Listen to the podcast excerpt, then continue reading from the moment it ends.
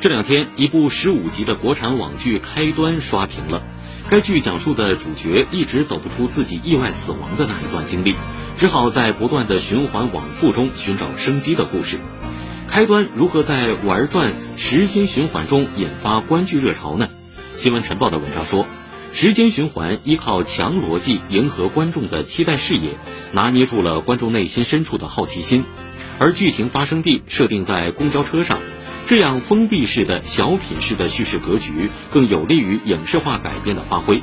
观众跟随主演在时间循环中解密出逃，这样的观剧过程自然更有代入感。